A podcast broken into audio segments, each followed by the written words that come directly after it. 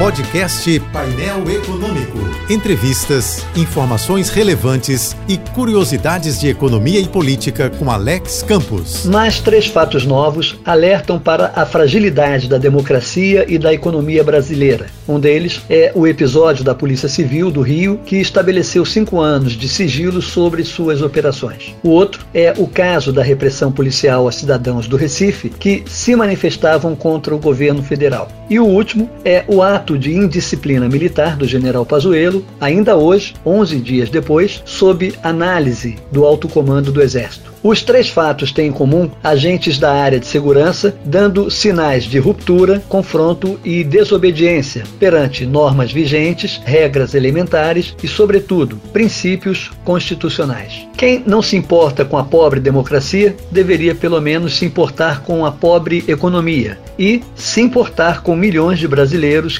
dependem dela. Sim, porque um país fora da lei não se ajuda no sentido de atrair negócios, contratos, investimentos, empreendimentos e oportunidades. Essas coisas capazes de gerar emprego e renda a famílias desesperadas. Um país fora da lei não oferece segurança, estabilidade e previsibilidade aos gestores de fundos globais, por exemplo. Esses gestores e seus fundos estão por aí buscando ambientes convidativos a bilhões e bilhões e bilhões de dólares. Um país fora da lei condena trabalhadores fora do mercado, condena cidadãos fora da dignidade, condena brasileiros fora do desenvolvimento. Enfim, um país fora da lei não tem salvação, nem fora da lei, nem fora da caridade, nem fora da democracia.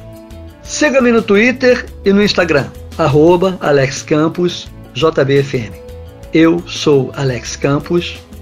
Bom dia e boa sorte. Este e outros colunistas você ouve também em nossos podcasts. Acesse o site da JBFM ou as principais plataformas digitais e escute a hora que quiser, onde estiver. Podcasts JBFM. Informação a toda hora.